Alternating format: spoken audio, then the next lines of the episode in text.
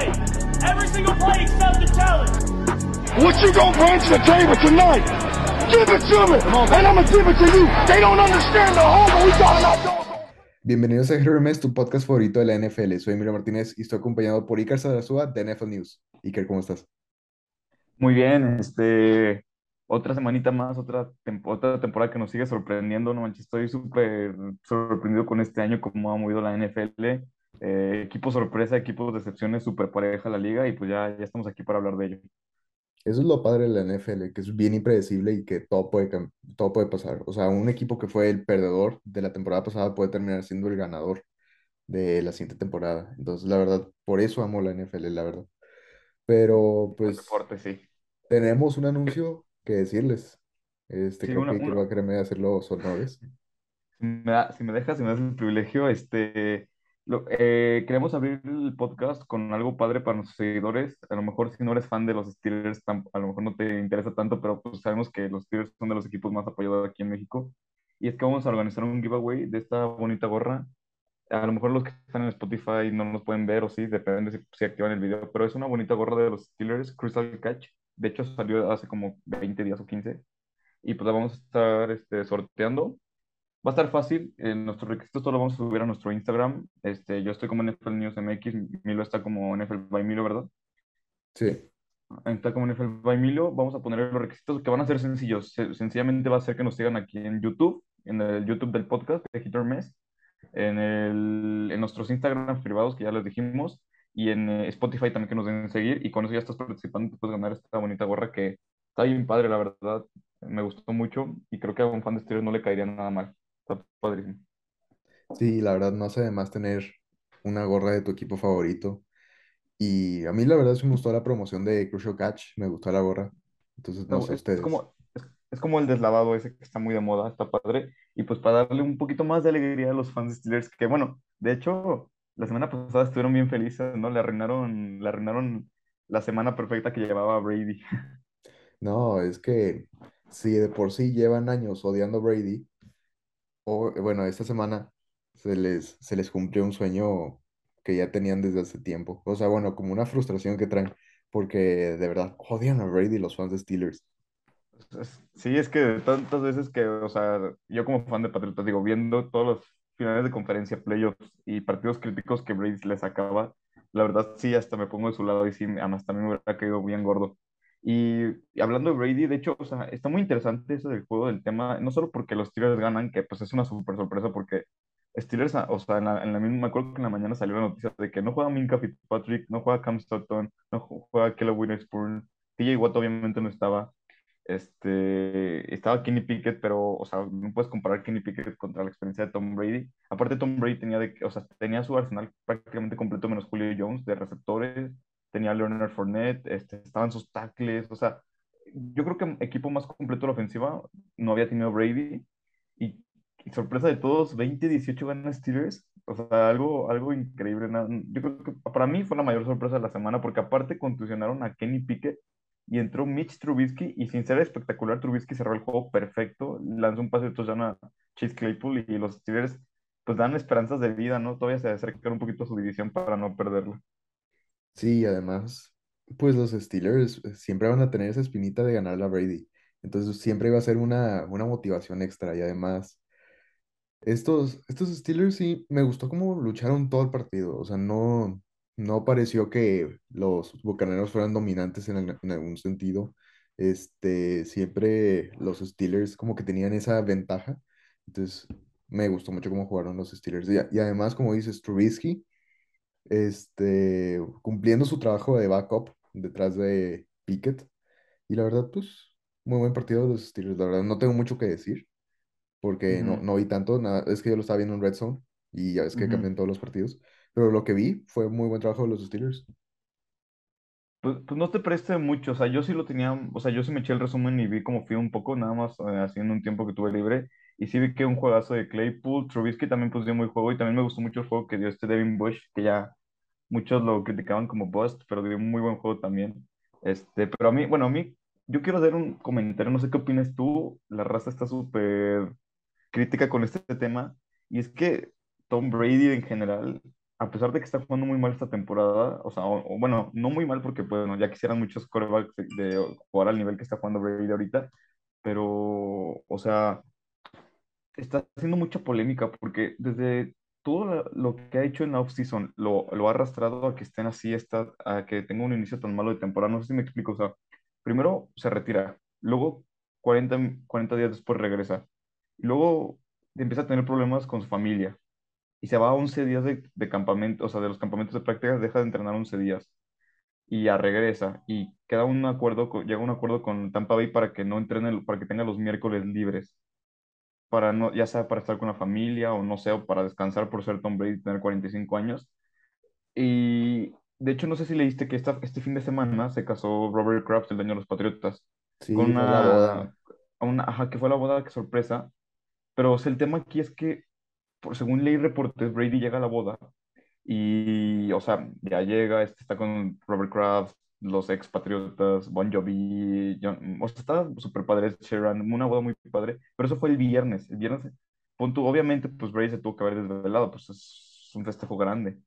Entonces Brady llega por aparte a Pittsburgh, o sea, según ley, o sea, nada confirmado, pero según ley, Brady llega por aparte a Pittsburgh, este, no viaja con el equipo y no llega a la junta del sábado, donde afinan los últimos detalles. Y luego, en medio juego, o sea, bueno, llega el partido del domingo y se le ve súper desentonado. Digo, una defensiva a la mitad de los Steelers y no se le vio bien, que no pudo aprovechar. Y hay, una, hay un video donde regaña su línea ofensiva terriblemente, o sea, así de que neta usa la F-word y súper, o sea, súper enojado y no, es que no sé qué, no sé cuánto, es que no me cubre, no sé qué. Y también hay una jugada donde este Cameron Braid sale el ala cerrada de los Tampa Bay Buccaneers, sale el estimado del cuello, lo tuvieron que llevar como inmóvil y Brady, todos están rodilla en piso, el estadio callado, y Brady está calentando, sigue, sigue entrenando, se voltea, le da vueltas, corre. Son cosas que, o sea, digo, tiempo que no entrena Brady, lo, está tratando de hacer en, en momentos que no son adecuados, y creo que a- o sea, no creo que tenga como el derecho, a pesar de ser Tom Brady, ser lo que es, de poder darse esos lujos, porque si él decidió regresar a la NFL, debe ser tratado igual que todos. Y ya lo vimos desde que hizo la polémica con Grady, Grady Jarrett, del sack que reclamó y los árbitros intimidaron y tiraron el pañuelo. Creo que empieza a ser un momento en el que Brady ya está abusando un poco de su nombre, o sea, de ser el Tom Brady. Y no me gusta eso y creo que no le cae bien a ningún vestidor. A lo mejor hasta incluso Tampa Bay, la línea ofensiva, decir, oye, ¿tú con qué derecho me gritas si no vienes a a entrenar los miércoles si no fuiste al viaje y todo. Son cosas que no me gusta y creo que eso está afectando a Tampa Bay en este inicio de temporada. Sí, y además creo que tiene mucho desbalance en su vida. O sea, creo que lo podemos ver mucho en su físico. O sea, al final de, de la temporada pasada se veía muy entero, pues no, no se veía gordo, pero tampoco flaco como se ve ahorita. O sea, se ve cara, chupado, se ve, exacto, tiene la cara chupadísimo. chupada, el cuello así chiquito. O sea, Sí. creo que con todo lo que tuvo con la familia le está afectando demasiado y pues creo que era lo que le ayudaba en sus últimas temporadas, pues que tenía continuidad en su vida.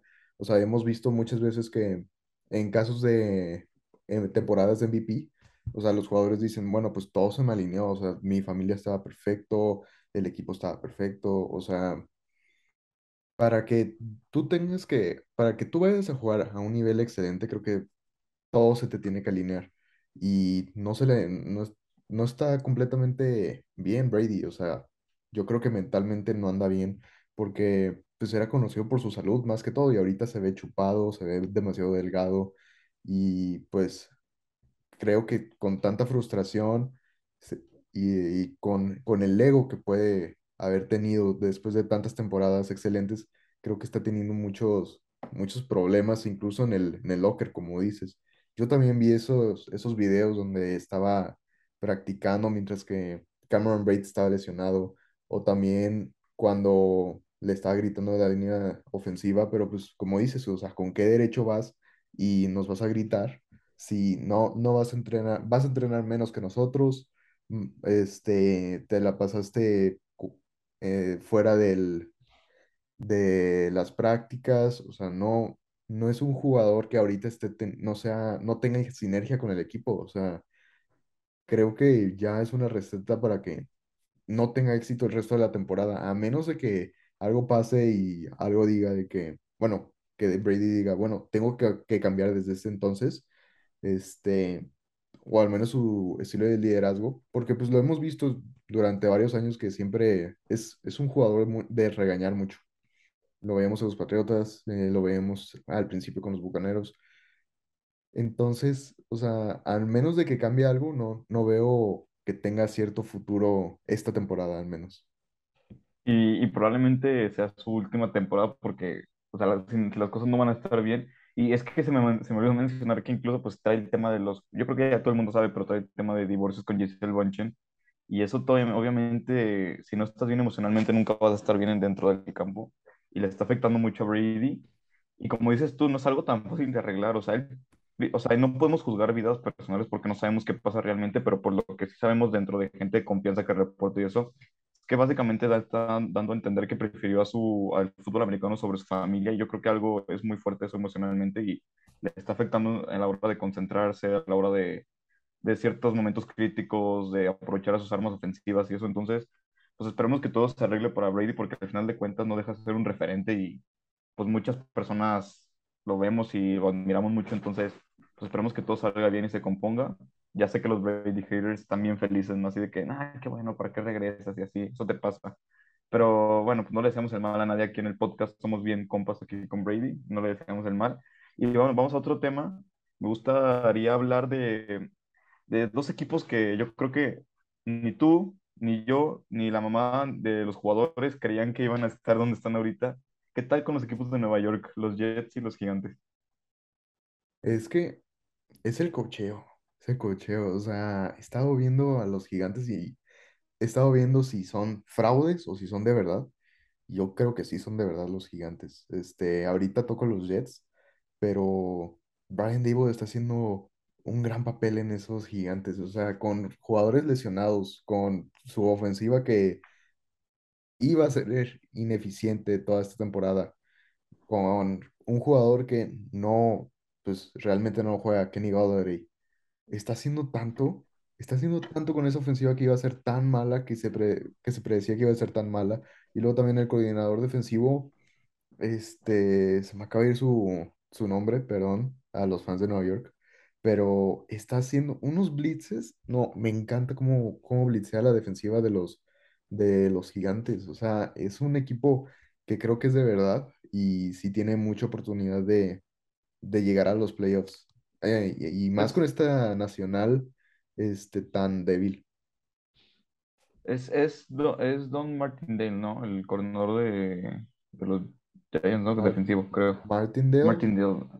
Creo que sí, Don, Don Martindale. No sé, a ver si quieres ahorita mientras buscarlo, pero sí, no, o sea, de verdad, Brian Dable está estableciendo su cultura ganadora en Gigantes, porque realmente es lo que dices, es una línea ofensiva que, si bien ha mejorado, no es elite, ni siquiera es tan buena, regular promedio. Daniel Jones, sin ser nada espectacular, pero está siendo muy eficiente, este, porque están ganando los partidos, todos los partidos de Gigantes creo que han sido, a diferencia de una posesión, o sea, están, y aparte los remontan, o sea, van de atrás, y esos son los equipos buenos, los que, los que se pueden sobreponer a los malos momentos y los ganan. Y Gigantes lo hizo con Packers, lo hizo con Ravens, o sea, están demostrando que sí son de verdad. Y todo esto es gracias a Brian Dable, como dices tú, pero también mucho tiene que ver con Saquon Barkley porque le está quitando la presión de las manos a Daniel Jones. Está haciendo que no tenga que cometer errores que hacía en las otras temporadas que eran ridículos. Y a mí lo que más me sorprende es que prácticamente a veces juega con un practice squad porque Kenny Golladay ha estado fuera, o no sé si juega o no, pero no lo meten, no le dan, y cuando está activo ni se nota. Este, luego tienen a, a Kadarius Toney, que él sí lleva lesionado prácticamente toda la temporada. Eh, Sterling Shepard se rompió los ligamentos cruzados. Darius Slayton ha jugado bien, pero Wandale Robinson también fue de segunda ro- ronda y apenas regresó la, tempor- la semana pasada, perdón. Y, y está haciendo maravillas con esa ofensiva. La defensiva está jugando muy bien a pesar de que muchos jugadores no han tenido a Kevin Dogs, tampoco así Ojulari, eh, cortaron a Blake Martínez. Eh, o sea, es sorprendente lo que están haciendo eh, no, no sé, no sé, es muy importante lo que hace Brian Dable. También creo que es clave lo que el éxito que han tenido los gigantes, creo que es parte también de sus equipos especiales. Graham Gay no ha sido muy buen pateador, o sea, no les, los ha ayudado mucho con eso. Eh, los despejes han sido muy buenos, su pateador de despeje y los regresos de patadas han hecho que ganen posición de campo. Entonces eso también al final de cuentas te va ayudando, ¿no? Empezar ya en la 40, 50, 35, ya es- esas 10 yardas de diferencia ya te van haciendo la diferencia. Y me gusta mucho lo de los gigantes y su calendario no está tan difícil y están peleando por, por la división. Entonces muy cañón. Esos, esos Giants sí son de verdad para mí también. Sí, y tocando el otro equipo de Nueva York, los Jets, que algunos saben que yo todo, en la, toda la etapa del draft está diciendo Sauce Gardner, es de verdad, Sauce Gardner va a ser buenísimo. Algunos me dijeron, no tiene tantas intercepciones, y yo les dije, no, no necesitas intercepciones si no tienes otra estadística. El mejor cumplido para un corner es no tener ninguna estadística, porque significa que no van hacia tu No, lado. justo. Entonces, el trabajo que está haciendo Quinn Williams, el trabajo que está haciendo Sauce Gardner, Robert Saleh, pues DJ excelente. Reed, DJ Reed DJ también muy Reed, calladito. DJ Reed está teniendo también muy buena temporada. sí, y además este receptor novato de los, de los Jets, Garrett Wilson, está jugando muy bien. Me están gustando estos equipos de Nueva York, la verdad. Fíjate que a mí, yo tengo un tema con los Jets, o sea, y no es porque sean de, de la división de los Pats ni nada, o sea, yo creo que es un equipo muy bien coachado también. Robert Saleh está haciendo muy buen trabajo. La defensiva está presionando, eh, son muy buenas cubriendo el pase, o sea, entre el perímetro es muy bueno, yo creo que es de los mejores de la liga. Ahmad Gardner va a ganar el novato del año, si tiene que pasar una catástrofe para que no lo gane. Eh, pero a mí me preocupa un poco el tema ofensivo de los Jets, que no pueden recaer en Zach Wilson, nada. O sea, están quitándole, están, lo, lo único que están haciendo es quitándole el balón a Zach Wilson. Porque si el éxito que han tenido ofensivamente es gracias al juego terrestre, reversibles con Braxton Berrios, Breece Hall, Michael Carter, este, de repente Garrett Wilson, pero Garrett Wilson brilló más, mucho más con Joe Flaco. El juego aéreo brilló mucho más con Joe Flaco. De hecho, Joe Flaco estaba de que tres semanas, no, casi mil yardas, o sea, estaba muy alto en yardas. Entonces, no me gusta tanto eso que no pueden confiar en Zach Wilson y realmente si alguna vez les cortan el juego terrestre van a sufrir mucho. Pero mientras puedan generar formas de ganar sin que Zach Wilson esté involucrado, porque Zach Wilson pues tampoco ha sido la gran cosa en su regreso, creo que va a seguir, va a seguir funcionando, pero no creo que sea una forma sustentable. A mi parte no es una forma sustentable de ganar. Probablemente me van a callar la boca la próxima semana Zach Wilson lanza 500 yardas y 6 touchdowns y hasta atrapa un pase también de touchdown. para la suerte Pero que tenemos en este podcast, puede que sí. sí, no, estamos a veces salados. Le- Yo creo que el bullying funciona. Sí, a veces aquí sí. hacemos que el bullying funcione. Pero sí, no, no se me hace una forma tan sustentable de ganar. No les quito mérito, al contrario, porque esta defensiva está muy fuerte y han ganado a rivales difíciles. Entonces, bien por los equipos de Nueva York y súper sorpresa esta temporada de ellos. Sí, este, yo no me esperaba. De los Jets esperaba un poquito más porque hubo mucho hype en la temporada baja sobre ellos. Pero de los Gigantes, de verdad, no daba más. Dije que el máximo, o sea, yo tengo un amigo que le va a los Gigantes y le dije, la neta, el máximo va a ser cuatro ganados, cinco, en todo caso. Máximo. Sí. Pero que lleven, cuán- ¿cuántos? ¿Cuánto? Cin- Van cin- 5-1, ¿verdad? 5-1, va, O 5-1. Sí, en ya seis pasaron. semanas. En seis semanas, Sí, han gan- 5-1. ganado 5. No, sí, una- y los Jets 4-2. O sea, también traen el mismo récord los Jets que los Chiefs, que Cowboys. O sea, es una, una locura.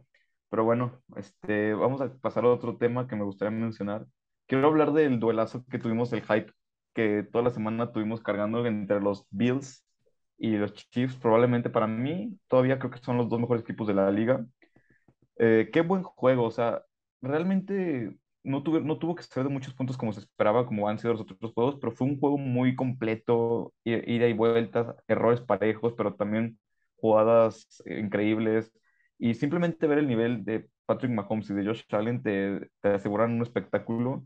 Eh, me gustó mucho cómo jugó la ofensiva de Kansas creo que ya no es el Mahomes de otros años en donde te lanzaba siempre 400 yardas por juego y puros pases largos de más de 20 yardas. Este, no, ahora Mahomes es de zona intermedias, reparte el juego a todos sus, a todos sus receptores, a su ala cerrada, este, hacen jugadas creativas con el juego terrestre entre Isaiah Pacheco y Clyde Edwards-Helaire. Este, sobresalió Juju, que tuvo un muy buen juego Juju Smith. Este, Tra- Travis Kelce, obviamente, pues el mejor ala cerrada de la liga está ahí. Marquez Valdez Scantling. Es, un- es una ofensiva más, o sea, no tan explosiva, pero muy, muy, como se predecía, muy completa, muy balanceada. Del otro lado, pues también Josh Allen, que para mí sí, Josh Allen ahorita está en otro nivel. Por primera vez en mi vida lo, lo digo, pero creo que Josh Allen ya está en tier 1 totalmente, creo que es el coreback 1 esta temporada, no en general, pero hablo de esta temporada, creo que es el mejor coreback. Este, lo que hace con Gabriel Davis, que de hecho Gabriel Davis se pone modo Dios siempre que va contra Chiefs. Últimamente se ha puesto modo, modo God. Este, pero Stephon Diggs, el juego terrestre funcionó, funcionó con Devin Singletary. De hecho, que los Chiefs eran una de las mejores defensas contra la corrida y funcionó Devin Singletary. Y la defensiva era muy bien, pero ninguna de las dos defensivas pudo con, con los con los corebacks. O sea, simplemente la de Bills ganó el duelo por la interrupción al final contra Mahomes que se dio la victoria, pero no, muy buen juego, me gustó mucho. No sé qué opinas tú. Sí, la verdad fue muy buen juego, muy parejo, muy parejo como dices. Este, pero yo creo que la temporada pasada para los Chiefs fue un año de aprendizaje, más que todo para Mahomes. Este, pues lo habíamos visto, hasta, como dices, las temporadas previas, lanzando el balón 70 yardas, 80 yardas, así unos, unos bombazos para Mahomes y Tyreek. Pero pues la, la NFL se adaptó, hizo el cover 2, bueno, se volvió a adaptar el cover 2 high, entonces pues ya no estaban esas jugadas tan explosivas y estaba forzado a tener esos pases intermedios, esos pases cortos que en realidad se notaba que les esperaban en hace varios años, o sea, bueno, hace un año, perdón. Este, entonces, ahora ya lo veo más paciente, toma lo que está enfrente de él. Entonces, yo creo que es una versión de Mahomes mejorada a la que vimos en ese 2018-2019. ¿Por qué? Porque ya la NFL está preparada contra él pero aún así puede lograr todo esto y puede ser muy eficiente. Claro, este, lo interceptaron algunas veces. Este, en la, creo que en su segunda o primera serie lo interceptaron y en la última también. Pero también Josh Allen, qué partidazo se llevó. Creo que es tan dominante como Cam Newton, o sea, es físicamente dominante como Cam Newton lo fue en ese 2015. O sea, es, está impresionante y la manera, eh, lo atlético que es, cuando hizo un hurdle sobre el defensivo, sí. no, eh, o sea, está en Una otro locura. nivel. Sí, no, se ve, ya parece hasta, hasta broma, parece broma. Eh, yo, a mí, yo solo, lo único que, que no me convence tanto de los Bills es que creo que tienen una dependencia muy fuerte a Josh Allen. Y en el momento que Josh Allen se llega a pegar con un backer o lo taclean mal, porque se deja ir al contacto, él no se barre. Él no es como los otros corebacks que llegan y se barren. Él va al golpe, al madrazo y, y a ver qué pasa. Y a veces hasta tira defensivos. Pero un día una mal tacleada, porque los corebacks en sí no están hechos para, no deben de estar preparados o entrenados para el contacto. Entonces, a la hora que un mal contacto o algo malo pase con Josh Allen y lo limiten a correr o así, eh, se puede un poco empezar a limitar esa ofensiva, que no creo mucho, pero sí es un poco la dependencia fuerte que tienen. Este, pero yo te quiero hacer una pregunta aquí salciante que va a estar buena. ¿Los Bills son el mejor equipo de la NFL o los Eagles? ¿Quién es tu- quién es- o los Chiefs? O sea, es entre esos tres, ¿a quién tienes como tu mejor equipo? Yo tengo los Bills, o sea, Sí. aunque la se ven un poquito menos balanceados en ciertos sentidos, lo que hacen lo hacen mejor que este, eh, todos esos equipos, bueno, esos dos equipos. La Sí, porque verdad, creo que los Chiefs, los- perdón, creo que los Chiefs están un poquito más abajo, pero está entre los Eagles por su 6-0 invicto y luego están los Bills, creo que son los más fuertes. Sí, y además creo que los Eagles las últimas semanas no se han visto tan explosivos como fueron las primeras semanas, o la defensiva no se ha visto tan dominante como lo hemos visto las últimas dos semanas. Claro, esta semana detuvieron a los Vaqueros y creo que en la primera mitad tuvieron tres intercepciones, pero pues era Cooper Rush, era, yo creo que era cuestión de tiempo, este, que algo así Sí, pasara con Cooper Rush. Sí, de hecho, sacando el tema de los Cowboys y los Eagles, sí está bueno comentar eso de Cooper Rush. Mucha gente ya estaba de que mejor que Prescott y ya sienten a Prescott. O sea, eso nunca iba a pasar. Yo lo que siempre le dije, tengo, digo, toda mi familia es fan de Cowboys y yo les decía, Dak, Dak tiene que ser el titular, pero pueden alargar su, pueden alargar su recuperación. O sea, yo les decía que creo que lo mejor que pueden hacer los Cowboys era alargar a Cooper Rush hasta donde jugara mal. El momento que te jugara mal, ok, a la banca, porque no dejas de ser un quarterback suplente, o sea, y probablemente su éxito era porque no había mucho film del cual estudiar para las defensas, no, era muy, era muy como impredecible que pudiera pasar. Y es que, pues, fue aparte fue una combinación de, de cosas buenas. El juego terrestre fue muy bueno. Elliott y Pollard corrieron muy bien. La línea ofensiva mejoró mucho. CeeDee Lamb despertó. Regresó Michael Gallup. Y luego la defensiva, pues no, ¿qué te digo? La defensiva de los Cowboys está a otro nivel, está top 3 este año, prácticamente todas las estadísticas. De hecho, es la defensa que más sacks tiene. Y eso le quiero dar un mérito así muy fuerte a Dan Quinn porque, wow, lo que ha hecho Dan Quinn. Sí, es, creo que también es Dan Quinn y muchos Micah Parsons. O sea, es el talento puro de Micah Parsons. La versatilidad y todo eso. Pero hablando de la ofensiva de los, de los vaqueros, o sea, yo creo que lo excepcional de Cooper Rush era su conexión con Brown, el 85, creo que es. Ah, no, Brown. Ándale, Noah Brown. Y creo que eso era lo que lo diferenciaba mucho, pues porque na- nadie sabía qué onda con Noah Brown, nadie sabía qué onda con Cooper Rush. Entonces sí sacaba de onda las defensivas. Pero ahora que ya, ya se recopiló más información, pues, pues lo vimos en la primera mitad, tres intercepciones. Sí, aparte no, no habían enfrentado una defensa tan fuerte como la de los Eagles y, y sí se siente la diferencia. La de los Eagles también es muy buena defensa. Y de verdad los Eagles también son un equipo muy completo. Jalen Hurts tampoco tuvo un juego tan espectacular estadísticamente, pero cumplió y hizo lo que tenía que hacer. Eh, Sanders jugó muy bien. Este, eh, obviamente Devonta Smith y AJ Brown siguen siendo una pareja de wide receiver muy dominante. Y el perímetro, yo creo que el perímetro de los Eagles entre la dupla de James Bradbury y, y Darius Slay, ah, yo creo que actualmente son la mejor pareja de corners en la liga. O sea, el rating de pasador que están permitiendo, creo que los dos están como menos de 40. Eh, y luego CJ Gardner Johnson también, que fue otro refuerzo de, de, de los Saints, está haciendo la diferencia. Creo que tuvo dos intercepciones o una, no, no me acuerdo, pero a mí lo que se me hizo cañón es que una de sus intercepciones fue después de que se había deslocado, creo, la muñeca o algo así, y entró vendado, o sea, lo vendaron de que inmovilizado todo, y aún así interceptó en la última jugada que le interceptaron a, a, a- Cooper Rush. Y no, es un equipo que se nota mucho la sinergia es un equipo que creo que también Nick Sirianni ha dado un, salto de lo que se decía de él, porque muchas personas lo criticaban, y creo que han dado, han dado ese salto Nick Sirianni de madurez, porque muchos lo tenían como en la categoría de Zach Taylor, Cl- Cliff Kingsbury, este, todos esos coaches, que, no, que eran como mentes, mentes como diferentes, pero con mucho potencial, pero sin experiencia, y creo que Nick Sirianni se está separando de ese grupo. Y Sí, también, antes de que hables rápido, antes de que se me olvide, porque luego se me olvida, también Howie Roseman, qué gran general manager. exacto. Todo lo que ha hecho eh, Howie Roseman está haciendo el éxito de los, de los Eagles. Consi- de hecho, yo iba a hablar de Howie Roseman. Obtuvo Pero, a C.J. Gardner Johnson en un robo.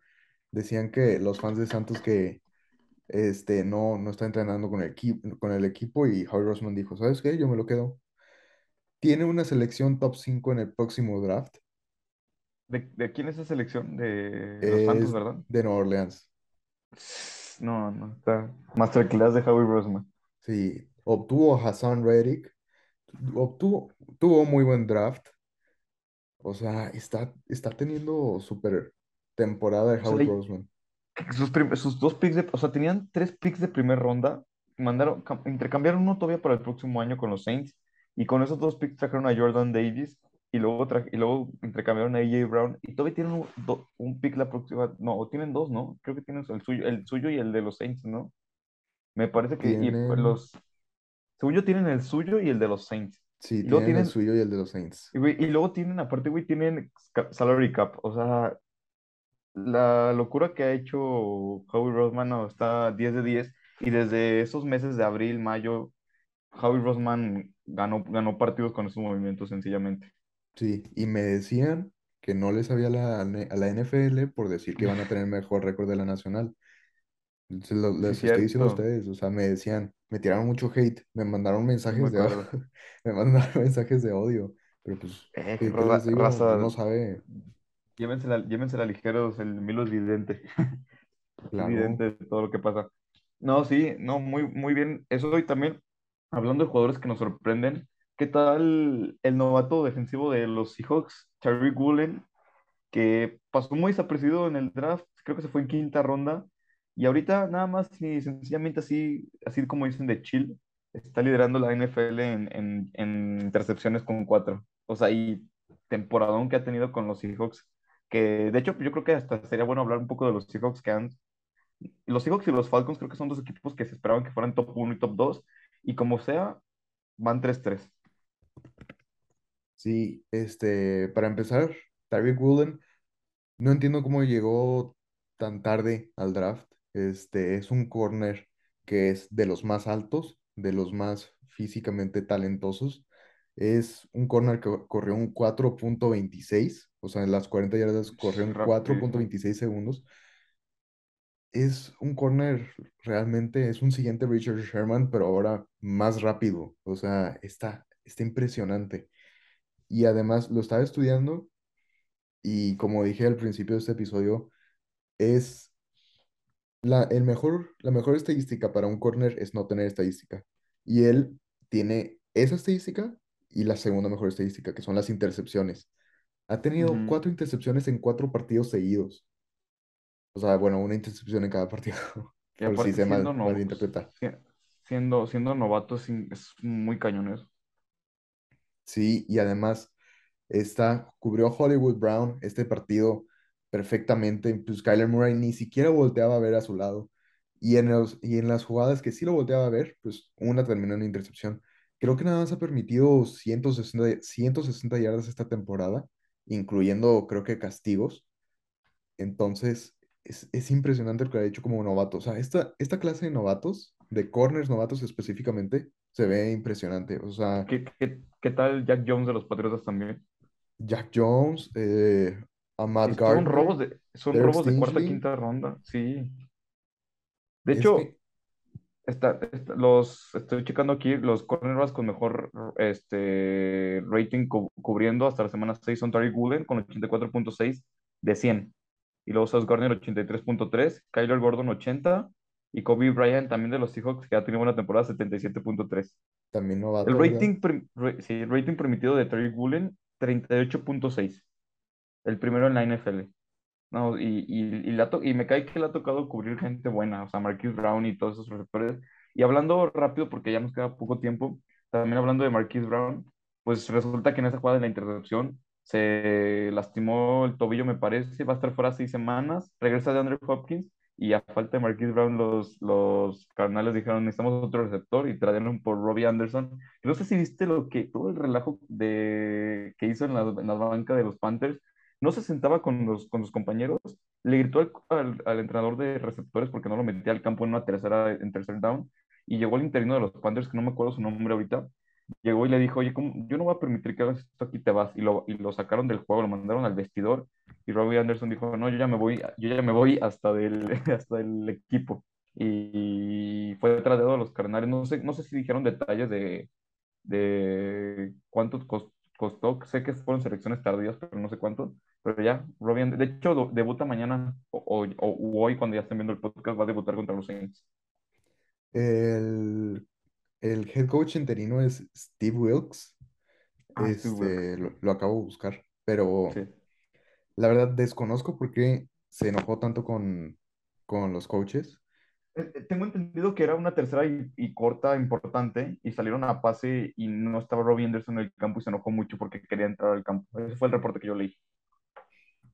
Es que, no, es que no entiendo, o sea, sí entiendo que la situación con las Panteras no es la más favorable y pues no ha sido completamente el, el jugador modelo a seguir, ¿verdad? O sea, se quejó cuando llegó Baker Mayfield, luego dijo que era un malentendido, No, y luego, luego, no, no te acuerdas de lo de Darnold también, que, que le, que le gritaba a Darnold en el campo y así horrible. sí, la verdad, es un velocista, es, es, o sea, súper veloz, pero tampoco, o sea, tampoco está en el nivel para estar sobre todos, sobre el coach incluso, en esas situaciones, la No, verdad, creo no. que el ego sí le está ganando. Sí, no, o sea, hace dos años tuvo una temporada de mil yardas, pues sí, pero pues aún así este, nadie está por arriba de un equipo y menos un jugador que no te está produciendo tanto y pues creo que hizo bien Carolina en hacerse ellos y Arizona a lo mejor lo puede, lo puede revivir y centrarlo un poco con Kyler Murray. Y, bueno, ya como por último tema, creo que es un debate que también me han pedido mucho que hablemos y para cerrar el, el podcast creo que va a estar interesante. ¿Quién debe ser el quarterback titular en los Patriotas este, este Monday Night Football pensando en que Mac Jones esté recuperado? Bailey Zappi, que ha tenido uno, un, do- dos partidos muy sorprendentes, muy contundentes y sorprendentes, este, o Mac Jones que inició la temporada como lento, con varios errores, pero que al final de cuentas no deja de ser un quarterback de primera ronda y con potencial más alto. Luego, como lo veo, Mac Jones. O sea, pagaste una primera ronda por él. O sea, ya el precio está ahí. Pero lo que he visto de Bailey Zappi no ha sido tan impresionante, en mi opinión. O sea, no ha sido ¿no? algo súper, o sea, que son pases que digo de que, ay, eso no lo puede hacer Mac Jones. Yo creo que la defensiva le estaba haciendo muchos favores, la línea ofensiva estaba jugando muy bien Sí, y este, las defensivas contra las que estaba jugando creo que estaban teniendo muchos problemas de comunicación. Lo vimos, creo que en el, en el, no sé si fue touchdown, no me acuerdo bien, o si fue, si ganó muchas yardas, pero ese pase a Hunter Henry, en donde estaba completamente solo, dije, bueno, eso también lo hace Mac Jones. Y no, no es que sea un hater de Bailey Zappi, o sea, sé, o sea, sé que en su carrera colegial fue muy bueno y sí está teniendo un muy buen rol en esta temporada, pero yo creo que en todo caso metes a Mac Jones. Mira, los números que trae Zappi esta temporada en dos juegos, tiene 72.9 de completos, que de hecho lidera la NFL actualmente. Tiene cuatro pases de touchdowns una intercepción y 111.4 passer rating, o sea, pasador. Eh, creo que, como dices tú, más bien siento que la sinergia de los Patriotas ha cambiado mucho en el tiempo que llevamos. O sea, porque cuando estaba Mac Jones, como que todavía Matt Patricia no descifraba bien la ofensiva. Creo que ahorita el coach ha estado muy bien de Matt Patricia y de Joe Judge. Han ayudado mucho, la línea ofensiva mejoró muchísimo, pero a otro nivel. O sea, pasó de ser de las peores a las mejores. Eh, Hunter Henry está volviendo a jugar bien. Los receptores están desmarcando. Regresó Tyquan Thornton. El juego terrestre también es muy importante. Ramondre Stevenson está jugando top 10, a nivel de top 10 fácilmente, si lo ves jugar. Damien Harris también ha estado ahí. Cole Strange ha sido un muy buen guardia. Este, Michael Onwenu, David Andrews. El único que se debe de ir de ahí es este Isaiah Wynn, es malísimo. Ojalá ya no lo renueven, porque es malísimo. Pero sí, yo también siento lo mismo. Creo que al final de cuentas, Mac Jones podría hacer todo lo que está haciendo Bailey Zappi si el equipo funciona así. Y obviamente, pues Mac Jones ha tenido jugadas más impresionantes en, en pases largos. En, a Mac Jones tuvo varias interrupciones, pero porque lo estaban dejando lanzar mucho y a- sobre todo a Bailey Zappi le han hecho una ofensiva muy sencilla de rutas cruzadas, cortas, flats y eso. Y el juego terrestre sobre todo ha, mejorado mucho. Entonces yo también pienso que Mac Jones debe ser el titular, pero creo que voy a usar el mismo criterio que, que, que digo, que dije con Dak Prescott. Creo que hasta que Mac Jones esté 100% sano, porque leí que está como al 85%.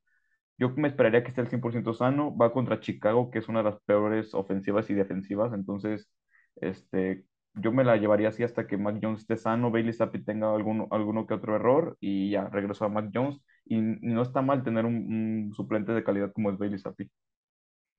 Pues no, no está mal. Y pues mira, Belichick es, es conocido por uno de los mejores movimientos en la historia de la NFL, que fue banquear a su quarterback, que justo acaba de recibir un contrato que era un quarterback de primera ronda, por un quarterback de sexta ronda, si mal no estoy, ¿verdad? Sí. Entonces, no sé, chance y Sabemos que Belichick. Be- sabemos que Belichick hace locuras así, entonces, pues mira, no me gustaría, porque al final de cuentas, yo el que sea, lo vamos a, pues hay que apoyarlo. Creo que son unos muy buenos quarterbacks y el que se gane el- la posición va a ganársela bien. Y pues hay que confiar en Belichick, que él conoce más que nosotros, ¿no? Claro, mejor coach de todos los tiempos. Como- es- en eso sí. Y eso sí, y la defensiva de los Pats ha jugado muy bien, entonces creo que la sinergia está bien con el equipo y ya ni alcanza, ya no nos va a dar tiempo, pero ya no alcanzamos a hablar de tus Falcons que, ojito, esa sorpresita que le metieron a los 49ers, si están, están líderes casi de su división. Estaban lesionados los 49ers. Yo no, yo no lo sentí como uno, una, un partido ganado super wow, pero de Bueno, pero verdad. estaba Kittle, estaba Divo, estaba Ayuk, estaba Garoppolo, Ah, estaba sí, línea Ayuk como jugó sea, o muy sea, bien. Ayuk jugó muy bien. tiene su Pero mérito. la verdad creo que la cultura de Atlanta está cambiando y se nota mucho. Es, es un equipo que lucha. Arthur Smith está haciendo, que me, me gusta lo que está demostrando en su segundo año con la defensa también. Creo que se movieron bien y Chance y Atlanta gana su división, ¿eh? Eso espero. A ver. Espero que se metan a playoffs, pero bueno, esperemos que les haya gustado mucho este episodio. Este, los, lo vamos a tener en las plataformas, no olviden el sorteo y seguirnos. Y pues ya sin más que nada agregar, muchas gracias por estar aquí y oírnos. Exacto. Nos vemos.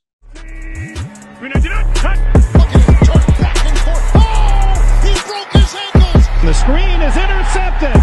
He's at the 30. He's at the 20.